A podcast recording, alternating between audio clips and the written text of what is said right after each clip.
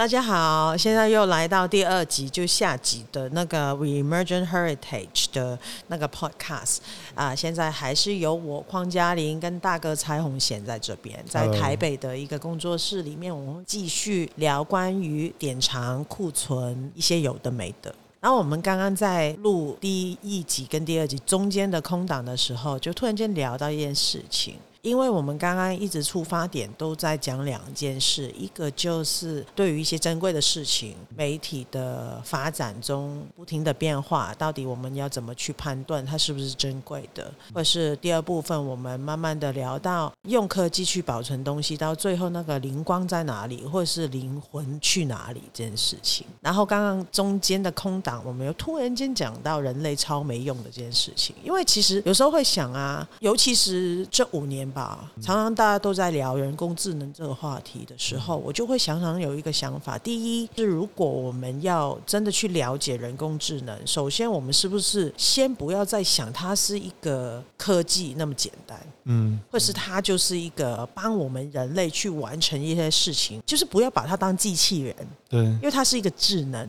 第二就是，如果它是一个新的物种的话，然后我们要怎么共存？因为我们地球上面的 ecosystem 上面就多了一个东西，对，而且它没有真的必须得有载体这件事情。好，在我们聊真的 sci-fi 的东西之前，就讲到啊，如果是在这个 ecosystem 里面，人类被拉下来，我们不在那个塔尖上面，那我们真的很没用啊！我们到底要怎么生存呢？但你说很没用这件事情。我觉得这个可能很多人就会听不下去，但的确这个是一个很流行的看法。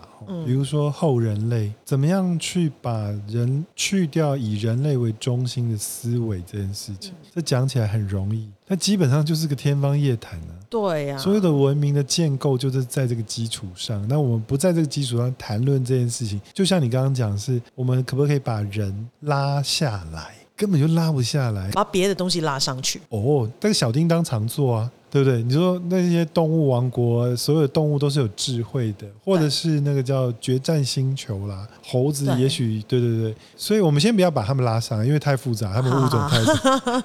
我们先把我们自己拉下去好，好，就是那个拉下去的过程，就是科幻片的经典片里面，当一个猿猴。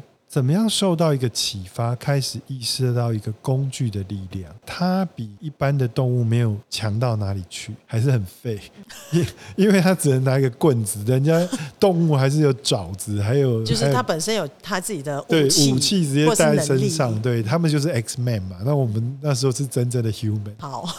所以真的很废，但是有一个很强的事情是，以当时的脑容量来说啦，就是我们可能比一般的猿猴会再好一点点，会多一点记忆，所以我们会知道其他动物在什么时候会经过这里，所以我们就开始来挖陷阱，因为我们想法比较多，对，所以那么就是差那么一点点，对对，心机比较重，所以另外一个有趣的事情是，他会想象。所以我不知道，因为接下来微波为什么会谈这件事情？是微波主题是 Animal Intelligence 吗？对，其实当我们先做 Reemergent Heritage 的时候，是因为我觉得这几年微波花了很多时间在做人工智能跟科技跟人类共存的这件事情。可是我觉得一直向前面看，对，当然好。可是你不能不回首啊，对对对，就是你没有过往的事情或当下，你很难推向前面。嗯，所以我觉得微波前后都要做，所以艺术节可以继续走前面，可是另外还是要做一个项目，是看后面跟看现在。所以为什么会在九月份先做了这个 Reemergent Heritage 的项目，再铺到我们十一月艺术节的时候会做的关于非人类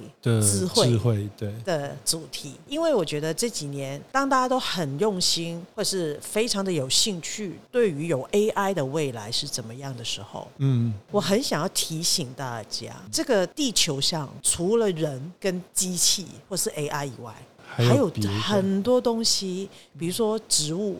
就是我小时候念书的时候，我记得我第一次觉得大战真的好猛哦，就是因为我学到每一棵大树，它们的叶子，它们是可以自动的移动，它们没有一块是会 overlap 的。所以他们都很公平的分享到阳光、雨水。可是我从来没有想过这件事情，因为每一次你在树下看上去就是密密麻麻都是叶子，就这样而已。对对。你怎么可能觉得他们没有 overlap？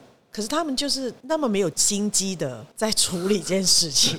他们也许很有心机啊，不是用我们思考的心机模式。我为什么会讲心机？是因为那时候我除了学了这个，我还有看一些，比如说种树的时候啊，嗯、人类参与了农耕的时候，我们改变的东西。比如说，你知道怎么让木瓜长得很肥美吗？是啊，你要插它，就是插那个树哦，因为他感觉生命有危机了，对，他就希望他的后人可以比较坚强。他有生存危机，所以他就必须把自己的木瓜长得更好，对，才能活下来。那你有没有想过，人类这样插刀子的时候，那个心机多重？哎、欸，这个就是我说，我觉得这个是最难的部分。你想要感同身受，就代表了一种人类的观点，就是你无法去人类。所以有一些艺术作品，很难真的做很难，真的很难去人类。所以当现在也很流行啦，很多的作品谈到生物的感受是什么？其实都是一种类比的模拟，试图想把这些生理上或是生物上的数据能够拉出来。那他拉过这个数据，其实是一些没有用的数据，你必须去分析它。当你一分析、一收集，就是一个人类的思维。所以我觉得这件事情很难。基本上，我觉得在宇宙上，人类存在这件事情应该是没有退路，只有一种可能性：我们到底有没有办法离开太阳系、银河系到别的地方？所以有一种讲法嘛，就是人类之于地球，很像是一只癌症嘛。我们一直在想要把母体的能源吸收到肝为止，一直破坏它嘛。即便说我们想要共存，是因为我们还是想要吸它而共存。我们共存就是因为要吸它。对，要要吸它的时候，不一定要共存。对对对，它可以消失。对，所以这个事情就是变成是人类很没用的部分，一旦它移植到其他地方的时候，恐怕也是类似的形态。但我们刚刚聊到一个事情很重要，是因为人类很没用，所以人类靠的是群体，靠的是制度。其实太空的问题我们也做过几次嘛，对。所以同样的，你平移到火星，平移到其他适合的星球，我们会再次演化，或再次面对讨论。刚刚讲，原来要保存的，是不是继续被放出来，重新以一个新的方式存在着？或者说，它演化一个全新我们过去没有的制度，也许这个事情会有一点点改变。因为其实我们从聊关于过去跟现在的时候，我们那个结尾聊到就是人工智能的参与。我记得前一阵子你有跟我聊过，就关于因为有了 artificial intelligence，所以我们现在就很多新的方法。比如说，因为我们第一直讲的都是一些大众比较可以理解，或是他们已经做得到的东西，比如说拍摄啊，因为都有手机可以做到。那可以分享一下，比如说关于 AI 出现了以后，我们存东西的方法可不可以有一些更多的可能性出现？我觉得这部分倒是跟我现在接触的比较没有那么密切关系，因为 AI 我们现在实验的都是比较偏创造性的，倒不是保存。保存到 AI 这个事情呢，我们现在没有太多思考。我们现在关切的是说，AI 到底是不是 AI？就是说，他到底有拥有多少的智慧，能够做一点东西？那我猜很多人都已经玩过 ChatGPT，或者是像 Midjourney 啊，或者是 DALL-E 这种。无论是你用输入文字让它产生文字，或者是文字让它产生图像。那先有一个大前提啊，我觉得做科技艺术跟新媒体艺术的人，有可能有一派就是科技乐观主义者，嗯，就说哇，这个新的技术好棒，我一定要来试试看。另外一种像是照后镜、媒体考古，对于旧的媒材、旧的科技、怀旧的感觉更有强烈的感受。当然，有可能是像我们同时会兼具这个状态，所以我们就会问，就是说 AI 到底能做什么？那一开始在去年 AI 的热潮的时候呢，我们应该觉得 AI 可以做超多的事情，包含一个策展人的角度都开始正在松动，因为你会发现，诶。你跟 ChatGPT 讲，我现在测给关于典藏这件事情，他很认真跟你讲了一堆事情。对啊，然后我们照着念就好了。对，但是没有后来发现，这里面有百分之六十全部都在自己瞎掰的。所以现在目前的 AI 到我们应用的状况里面，发现说，哇，它是一个创造物，诶，它从头到尾就是拼凑的一个假历史或假记忆，可是它会很认真的告诉你。但是因为我们也不是吃素的嘛，我们也不会整个照单全收，我们就回去就骂他，就说你这个资料全部都是错的啊，他就说哦对不起对不起，他就在修正。AI 最厉害的就是一直改啊，对对对对对对，他们脾气很好，他们脸皮很厚。对啊，对，有很多艺术作品到现在就是整个系统就是一直跟他说你错了，然后他一直改，对，错了一直改，然后那个变化就变成那个作品本身。是，还有另外一个就是说回到策展的这个主题上的时候，我发现还是蛮有用的。因为我们这几年还是会有很多关于 AI 作品在哪里的问题。什么意思？AI 作品在哪里？比如说你要测一个展览，然后你需要找 AI 的作品嘛？哦。但是 Google 是一个选项嘛？或者说你说搜索引擎是一个帮你找，可是你要花大量时间的过滤。但是 AI 有个好处是，它是搜寻旧资料加上它自己组合判断事情。你就会发现说，哦，有很多艺术家他做过的作品是没有的，可是你可以认识这个艺术家，也许是你过去没有接触到的，所以那个工具就会有一点有趣。它又变成一个小叮当，它有变半个小叮当，我觉得蛮强的。因为为什么我一直在想一个事情，是因为之前我看电视剧，然后里面有个场景就是秘书在工作，然后他就在介绍一个手机的 app。那个 app 就是变成一个秘书，它可以帮你记录。嗯，比如说我们现在聊天，以前这种事情，比如说我们录了一个小时，我就要找人重新听，然后把它写成 transcript。对，现在有那个 app，对，就是大概一分钟，它就可以生成出来，所以变成我们刚刚说的，除了拍照、录影，什么都变成很便宜。资源不需要那么多，所以我们没有在筛选内容。那我们现在其实每一天，像你刚刚说的聊天，我们都觉得反正也不知道今天会聊什么出来。可是每一次精彩的部分都在瞎聊下发生。那就让 AI 一直跟着我们，把所有东西都存下来，然后到时候觉得重要才留下来就好了。对，可是现在我就说，刚刚讲的是，他现在还没那么精准，甚至他有太多主观的意见进来。包括你那个 app 哦，app 如果是乖乖听就算了。他现在的状况是说，他听懂百分之八十，另外百分之二十他会胡说八道加进来。所以我们两个对谈，有 AI 在旁边记录，就会成为另外一个平行宇宙。所以它就是一个罗生门嘛。对，所以这个就是最好笑跟，可是好精彩哦。对对对。跟第一集有点关联性。你知道，你刚刚讲的时候，我脑海里有一个画面，就是你知道以前历史发生的时候，不是有一个史官嘛？他在旁边一直写嘛。对对对。那其实他一直写的时候，他是有想法的。对，没错没错。就是 就是，明明现在在吵架，他都会改成激烈的讨论。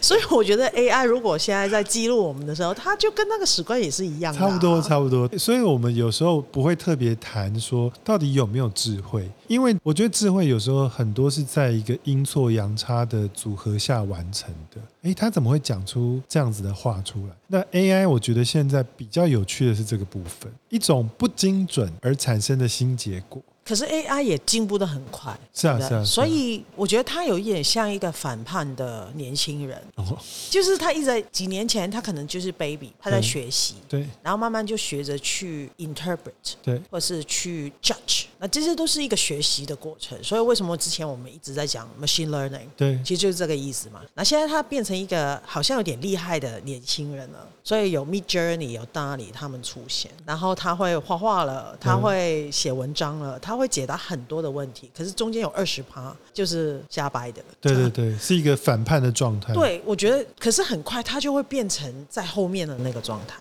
这个问题其实也是蛮有趣的，因为我们最近在关注另外一个状况，是关于文化霸权这件事情。所谓文化霸权，就是 ChatGPT 到底谁在 training，它的 training 的 data 是什么？比如说，不论是 Midjourney 或是达利之类的东西，如果你给它很区域性的文化的表述，它做不出来。那就代表说，那些在定义这个人工智慧的时候，并没有思考到你这些人，或者说你的文化的一些符码、意象等等，他就会自然的帮你，他自己就开始，或者是拼凑。比如说、哦、啊，我可不可以有一个香港传统的一些食物，它有可能拼凑出另外一种不同的区域的东西，然后告诉你说这是香港。然后那就会变成未来对他就会接受香港的想象。对，所以将来的人如果在问 AI 说啊，那香港过去什么样状况，其实是完全是 training data 出来的结果。所以台湾也是，全世界的文化弱势都是，所以这是为什么很多国家都积极的想要盖自己的 ChatGPT 或是 Midjourney。那同样的嘛，其实我科技艺术或新媒体艺术算是很小领域的部分，所以同样的是，我们原来想象的是，我可不可以 training 自己的新媒体艺术的 data？那个其实某个程度就是一种 archive，那是一种定义。然后告诉这个 AI 跟 machine learning，我们就可以得到一个综合性的答案。这个是我们原先想比较完美的状态。因为其实，在亚洲啊，做媒体考古的人真的不多。嗯，大概十二年前吧，嗯，还是十年前，当时我们就有请美国的一个教授 Erkey，他写了两本关于媒体考古的书，我后续会放在网站上面，然后大家就可以看一下。亚洲很少人在讲媒体考古这件事情，然后我们一谈到媒体艺术，当大众觉得距离那么远的时候，其实媒体这个字本来就一点都不远。从二十年代开始，我们有的电视啊，收音机啊，到后来的 Internet 啊，很多 mobile devices 之类的，所有的发展其实就是媒体沟通媒体嘛。对，这个沟通媒体就是媒体艺术其中一个很大的支撑点。所以为什么我一直觉得讲媒体考古很重要？对。那媒体考古的时候，我们就一定会讲 archive，因为我觉得很多次当我去把媒体考古这个题目带到大众的时候，大家都会很紧张，因为考古这个字好深哦，好像很严肃的。对，可是因为我有。教课嘛，对。然后很多时候我教媒体艺术的时候，第一堂课或第二堂课，我都跟他玩一个小游戏，嗯、就是用你的年纪去做一个小小的媒体回顾。比如说，你知道现在小朋友根本就没有看过 CD-ROM。对对对，反正他们很搞笑，就是从他们可能小时候看到的就是手机了，然后从手机开始怎么变化到现在他们接受讯息的工具，他们就会自己画或者是网络抓图，然后你会发现每一个这样出来的时候，你跟他说这就是媒体考古，他们就没那么怕了。或者是说，如果跟大众不讲媒体考古这个字的话，我们就讲库存，嗯，或者是讲 archive，对对，感觉就虽然它严肃，可是它距离没那么远，所以到今天。当我们走到一个连 AI 大家都觉得很近，就是没距离的时候，我们再把别的像媒体考古或者是库存典藏这个话题拉在一起的时候，那观众就应该就没那么怕了吧？所以，我一开始我们在讲说，我们先把一些名词稍微梳理一下，观众就觉得不会那么遥远。的确，我们讲了很多 archive，但是其实真的就是关于把生命里面重要的东西留下来这件事情。所以你刚刚讲这个 AI，本来觉得没有那么有关，其实 AI 跟保存这件事情的确真的有很大关联。因为如果你没有存前者，它是没有资料可喂的。所以保存这件事情，用什么样方式保存就变得非常重要。因为你之后有可能转述，可以机器可以判断学习的一个很重要依据。对，所以为什么这几年讲的共存？当然，我们刚刚有讲到人类的心机很重这件事情。可同时间，我觉得 AI 已经 much more than 一个科技，我们可以把它变成一个新的物种。嗯，然后我们可以一起做一些事情。对，所以刚刚说把人类拉下来这件事情，或者是把人工智能拉上去，我们就是因为万物太多了。嗯，我们先找一个联盟的概念，因为有了 artificial intelligence，有了人工智能。能我们在保留事情、保留智慧、保留很多东西的时候，有了一个很大的辅助，因为我们输入太慢了。我们人类从来都需要科技才可以生存。对对，除了我们堆在一起以外。所以，当我们聊到有人工智能去保存东西的时候，我现在其实蛮建议一般的观众，除了去参与一些这类型的项目去理解这件事情以外，其实我觉得大家都可以自己去尝试做一个 archive。我觉得这件事情很难呢。基本上我是很爱 archive 的人，但我又是很不爱 archive 的人。应该说，我会很愿意留东西。但是我又很讨厌 sorting，然后又不喜欢丢。对对对对对对，就是成为一个拾荒的老人，一直不断的存。所以我同事常常跟我说：“你这为什么不丢掉？”我说：“它是我生命的一部分，不能丢。”你只是很会讲话。